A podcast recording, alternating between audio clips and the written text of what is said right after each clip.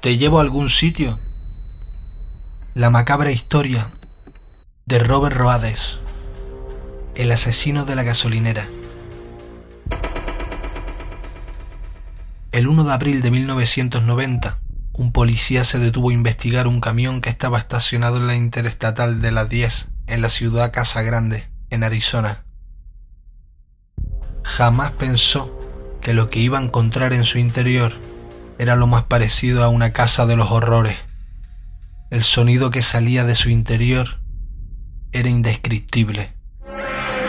Pero para entender esta historia tenemos que retroceder cinco años atrás. Por allá del año 1985, el cuerpo de una mujer joven apareció en un contenedor de basura en algún lugar cerca de Pensilvania. La mujer que encontró el cuerpo comenzó a gritar. Un hombre del restaurante cercano salió corriendo y comenzó a gritar también, aunque en este caso para que todos se mantuviesen alejados mientras una pequeña multitud se reunía alrededor del contenedor bajo la lluvia. Al cabo de un rato se filtró la noticia. Era una niña, adolescente, la que estaba muerta en la autopista.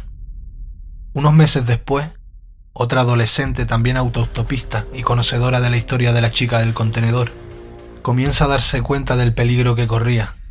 Vanessa Veselka se había escapado de su casa en New York con su novio de 21 años.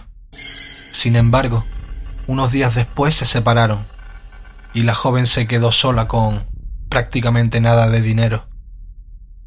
En una parada de camiones hacia el sur por la primera 95 a través de la Carolina, la joven fue recogida por un camionero, un tipo alto y delgado que no usaba vaqueros como el resto de los camioneros con los que había estado.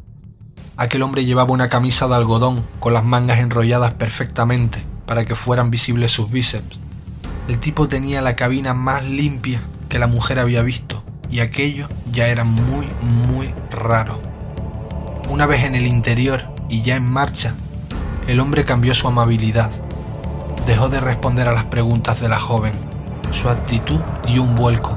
Se hizo más alto en su asiento y los músculos de su rostro se tensaron con una posa arrogante. Cuando llevaban un buen rato en silencio, el tipo comenzó a hablar sobre la niña muerta en el contenedor de basura. Unos minutos más tarde, se echó a un lado y aparcó en el arcén de la carretera junto al bosque. Sacó un cuchillo de casa y le dijo a la joven que se metiera en la parte trasera del vehículo. La chica empezó a hablar de forma nerviosa, diciendo las mismas cosas una y otra vez, cualquier cosa, lo que sea menos estar callada. Luego, cuando se dio cuenta de la situación, le dijo al camionero que sabía que él no quería hacerlo y que todavía tenía una elección. Sollozando, la mujer se derrumbó mientras el rostro impasible de aquel hombre la miraba fijamente, sin decir una sola palabra. La chica le juró que no iría a la policía si no le ocurría nada, el hombre la miró a los ojos y la mujer se quedó petrificada. Finalmente, el tipo dijo una sola palabra. Corre.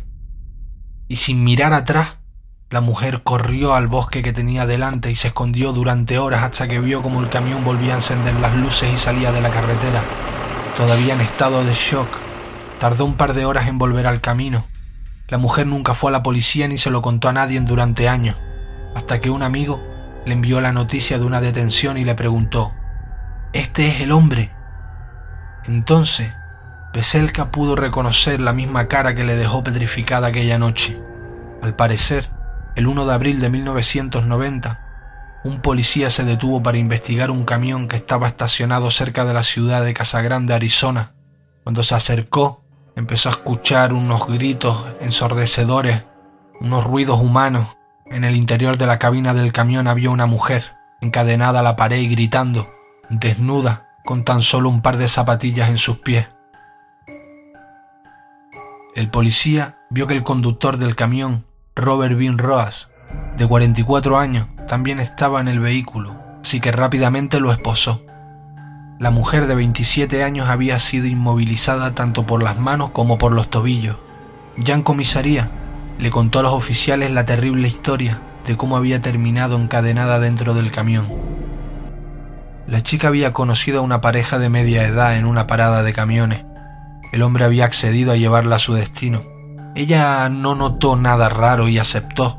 Sin embargo, se durmió pocas horas después de subirse al vehículo y cuando despertó descubrió que Road había colocado una especie de esposa alrededor de sus muñecas y tobillos. No solo eso, había convertido la parte trasera de su camión en una cámara de tortura, equipada con cadenas, grilletes y esposas para ayudarla a contener a sus víctimas. Incluso tenía una brida de caballo que había colocado alrededor del cuello de la joven para inmovilizarla y controlarla. Roade la azotó repetidas veces, causándole heridas por todo el pecho y la espalda. La mujer recordaba que también tenía un maletín en su camioneta, llena de juguetes y herramientas que solía usar para torturar y abusar de ella. Esa misma noche en comisaría, la policía supo que Roades era natural de Texas y que se hacía llamar entre sus víctimas Whips and Chains. La investigación avanzó muy rápido. En la camioneta recuperaron el maletín lleno de juguetes sexuales y dispositivos de tortura. Dentro del mismo, los oficiales encontraron consoladores, pinzas de cocodrilo, esposas, correas y látigos, así como una especie de alfileres que había usado para perforar los pezones y genitales de las víctimas. El FBI se hizo cargo de este caso. Los federales contaron a los medios que el maletín era uno de los kits más refinados que habían visto en sus vidas, lo que les llevó a una conclusión terrorífica. Roades había estado torturando y abusando a muchas víctimas durante mucho tiempo.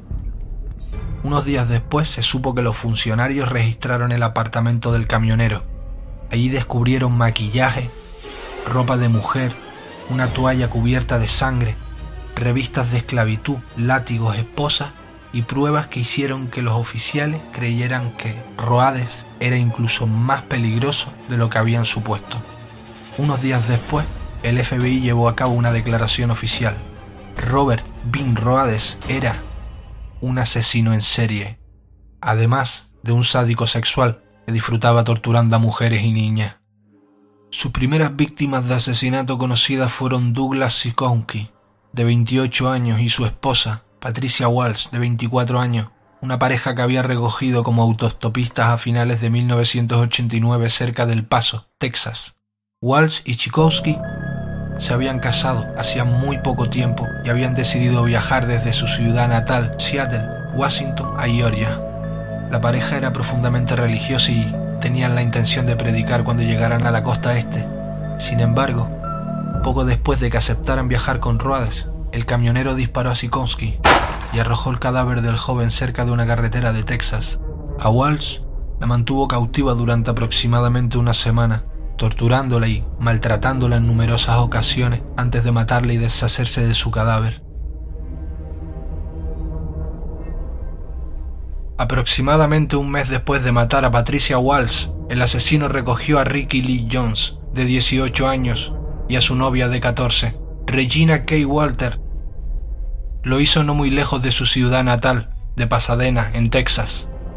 Según los agentes, Casi inmediatamente después de recogerlos, mató a Jones y arrojó su cadáver al Mississippi. Al igual que con Patricia Walsh, el camionero no mató a Walters de inmediato. De hecho, los federales sospecharon que la mantuvo cautiva durante al menos dos semanas, sometiéndola a todo tipo de actos de tortura y violación, antes de estrangularla con un garrote y tirar su cadáver en un granero abandonado de Illinois, con una diferencia respecto a Walsh. Antes de matar al joven de 14 años, Ruades tomó varias imágenes inquietantes de Walters que las autoridades recuperaron de su casa. Cuando registraron su apartamento una vez detenido encontraron varias fotografías, incluyendo fotos de Walters que parecían haber sido tomadas en el granero abandonado de Illinois poco antes de que fuese asesinada. En algunas de las imágenes, la joven de 14 años estaba desnuda y se apreciaba como Roades afeitaba el vello púbico en otras, la joven estaba vestida, vistiendo de negro con tacones altos. La adolescente aparecía extremadamente asustada. Después de torturar a Walters durante al menos dos semanas, Roades decidió atormentar a la familia llamando a su padre, tanto a su casa como al trabajo, para burlarse de su hija desaparecida.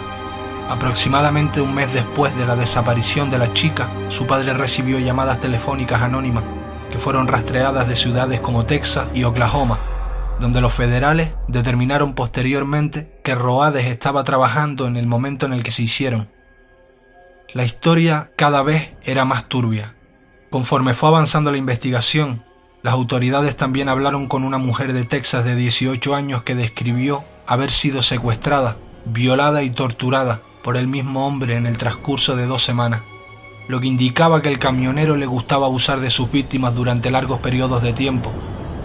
Sin embargo, al igual que con Beselka, no tuvo la oportunidad de asesinarla porque la mujer escapó.